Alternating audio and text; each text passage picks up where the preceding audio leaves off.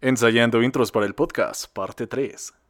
Hablemos de las películas, las series y los videojuegos con Andrés Arsaluz, aquí en Spotify, donde chingados más.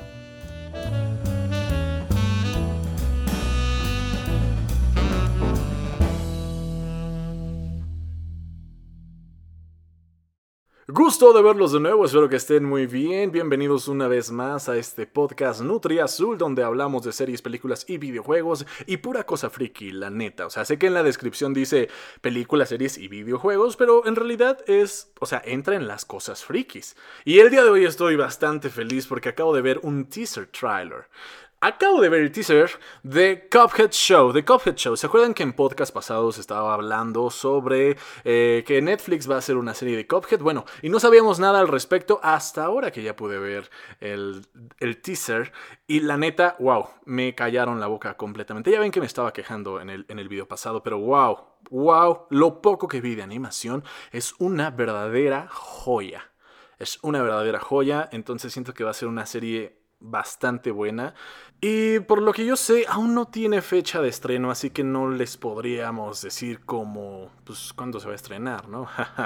sí, o todavía no hay fecha de estreno, me imagino que están trabajando en eso, pero cuando lo sepamos, o sea, yo y mi mente se los vamos a estar aquí diciendo. En otras cosas, me gustaría hablar un poco antes de empezar con otros temas que tengo preparados. Me gustaría hablar sobre los Furbis. ¿Se acuerdan de los Furbis? ¿Llegaron a tener un Furby?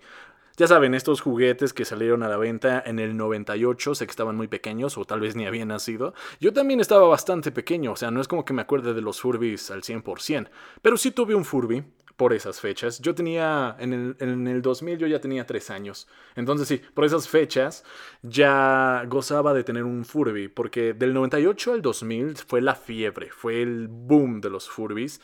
Y la cosa es que todo el mundo tenía Furbis. Y hasta salió en McDonald's. Hubo un rollo que los Furbis salieron en McDonald's. Estaban hermosos. De hecho, McDonald's sacó en ese entonces, por esos años, Furbis con Action Mans. O sea, para las niñas Furbis y para los hombres Action Mans, pues no mames, o sea, yo quería los Furbis. Todo el mundo quería los putos Furbis. Action Mans, no mames. No digas mamadas. Pero sí, efectivamente, años después, casi 20 años después, bastantes, o sea, sí, 20 años después, aún la moda de los Furby pues ya murió obviamente, pero se mantiene en la memoria y los Furbis están cada vez más caros y más difíciles de encontrar. Yo tenía un Furby de los chidos, ya ven que luego Hasbro sacó una, unas madres todas culeras, o sea, no están tan chidas, pero... Pero las llegamos a ver ahí por el 2016, que la neta, pues no, no, no satisfacía nuestra nostalgia de tener un Furby de nuevo. Y por ese entonces ni por aquí me pasaba tener de vuelta un Furby, porque de hecho yo tenía el mío, el del 98, de, de esos modelos, de los primeritos. Eh, creo que no sé qué le pasó, no sé si se perdió para después asesinarme, o simplemente lo vendí y no me acuerdo, o alguien se lo llevó. ¿Quién sabe qué pasó? El punto es que quiero un Furby. Hoy, en 2020, sí, 2020, quiero un maldito Furby. Azul, como el que compartí en mi Instagram. Y si no me sigues en Instagram, ¿qué esperas? No es cierto, no se sientan presionados. O sea, son bienvenidos en mi Instagram, pero tranquilos, tranquilos. Así es, quiero un Furby. Y eso era todo. Y bien, dicho esto, pasemos con el plato fuerte, que el tema de hoy es la nueva exclusiva que va a salir de Play 4, uno de los estrenos más esperados del año, yo lo he esperado bastante, y es, tengo un problema con el nombre porque creo que no puedo pronunciarlo bien, es Ghost of Tsushima, Tsushima, Tsushima. ¿Se pronuncia la T? Es que empieza con T. Ghost of Tsushima, no, Tsushima, como sushi. Sí, yo creo que es Ghost of Tsushima, el fantasma de Tsushima. Este videojuego sobre un samurái que si ya lo han visto, han visto los trailers, se ve bastante bastante fresco, como dirían los panas. Esa frase me gusta, o sea, bueno, la de bastante fresco. Sí, es un videojuego que se va a tratar sobre Japón, el Japón medieval.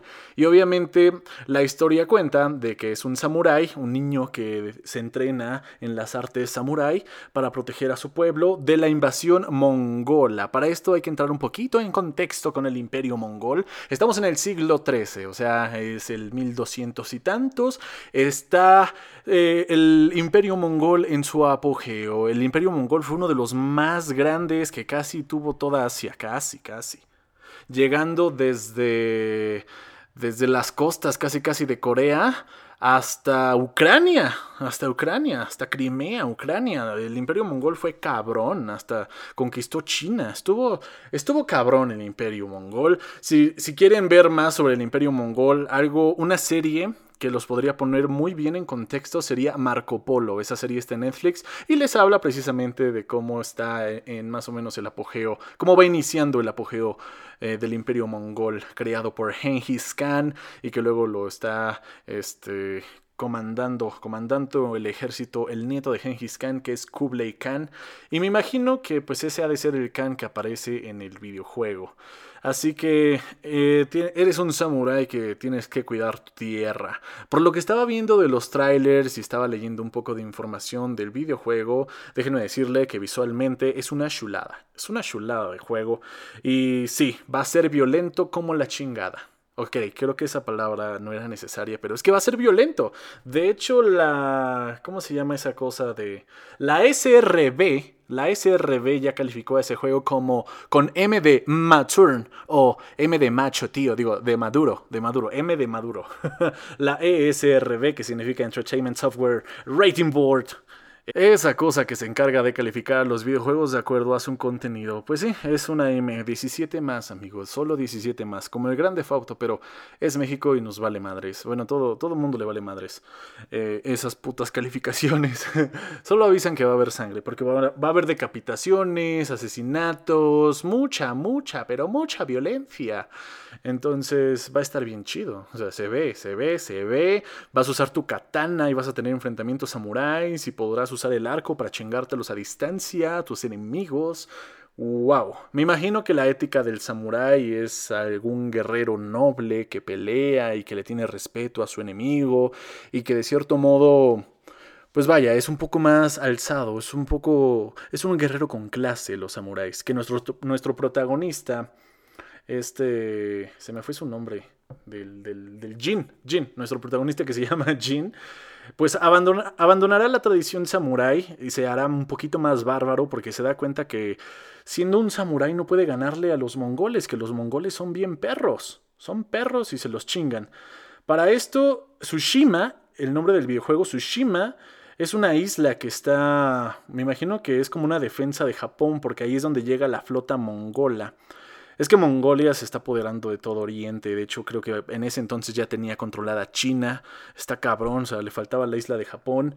No llegó a la India, eso sí, creo que los indios estaban bien posicionados, los mongoles no se los pudieron chingar, pero llegaron a China los pinches mongoles, eran vergueros. Hoy en día no sé qué le pasó a Mongolia, su bandera me gusta y sus, sus, caballos mongoles están muy padres, pero no sé qué le pasó a Mongolia, es como de esos países que ya no se hablan, o sea, que tuvo un momento de supergloria, pero que ya hoy en día es, eh, es como Grecia.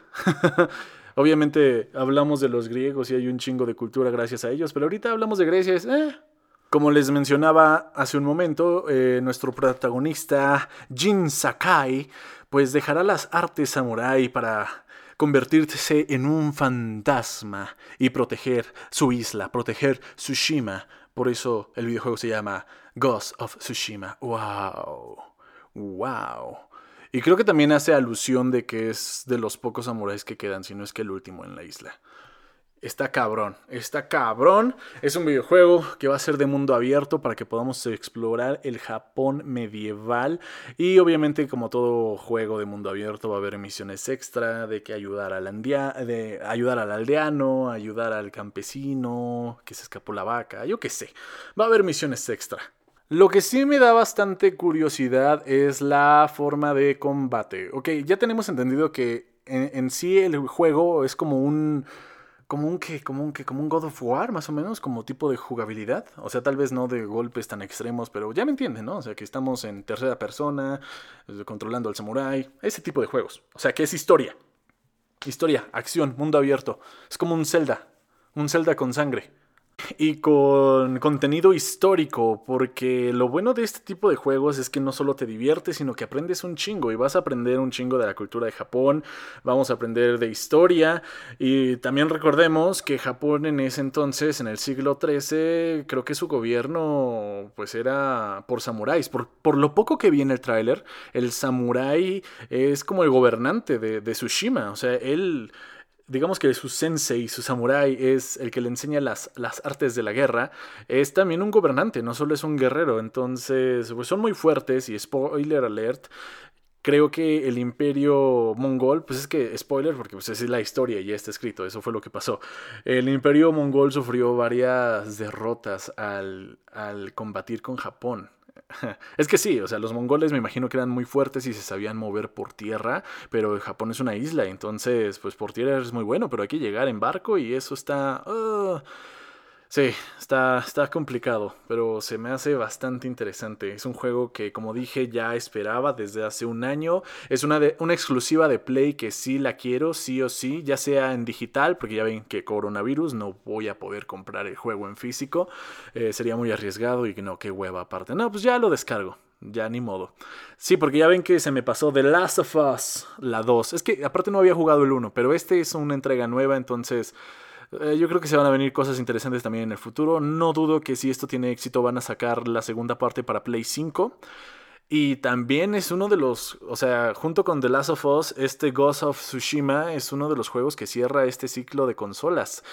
Justo como hablamos en el podcast pasado, ya se está acabando nuestro Play 4, entonces, pues sí, lo quiero a más no poder. Y ya que dije más o menos lo que va a ser el juego, lo que va a venir, lo que va a ser, no vendría nada mal ponerme a pensar algunos sueños húmedos acerca del juego como la forma del combate. Espero que sea un combate una forma de combate realista, interesante, dinámica, que no sea aburrida, porque luego este tipo de juegos llega a lo común de que son los mismos golpes, los mismos ataques, los mismos combos, y tarde o temprano, por más padre que se vea, te va a estar aburriendo. Entonces, qué mejor que sea más estratégico el ataque eh, y la defensa, que podamos usarlo con inteligencia y no solo por botones. Me imagino que va a ser un juego desafiante y bastante dinámico es lo que yo espero en la forma de matar a los enemigos. Va a haber ataques sigilosos y va a haber combates bastante épicos. Y la idea sería eso, que, usáramos la estrategia más o menos un poco parecido como For Honor, un juego igual medieval donde vemos vikingos, samuráis y caballeros pelear. Y es un sistema de combate bastante interesante que deben modificar, deben modificar ya saben, eh, te bloqueas los escudos, los ataques con los joysticks y luego atacas, pero tu enemigo está bloqueando, entonces tienes que atinarle donde no esté bloqueando. Mm, bueno, los que jugaron For Honor, tal vez me entenderán. y creo que ya, eso sería todo. Ghost of Tsushima sale este 17 de julio solo para Play 4 y lo voy a estar jugando y después aquí voy a estar dando la calificación ya final del juego para que no les digan y no les cuenten. Eso sería todo amigos por el momento. Ya ven que mis podcasts son cortos, o sea, son cortitos, hombre. Estoy empezando, estoy empezando. Esto sería todo por el momento. Muchísimas gracias por quedarse hasta esta parte. Muchísimas gracias por escuchar y compartir y apoyar este podcast. Todo esto es gracias a ustedes. Espero que sí lo compartan. Yo me despido y que tengan una excelente semana y nos vemos en el próximo podcast. No he fallado hasta ahora, ¿eh? He sido constante. Cada viernes aquí vamos a estar. Bye. Este podcast fue llevado a ustedes por Spotify, el no patrocinador de Andrés Arsaluz, a pesar de que les da la exclusividad de su podcast. Muchísimas gracias por escuchar. Hasta la próxima.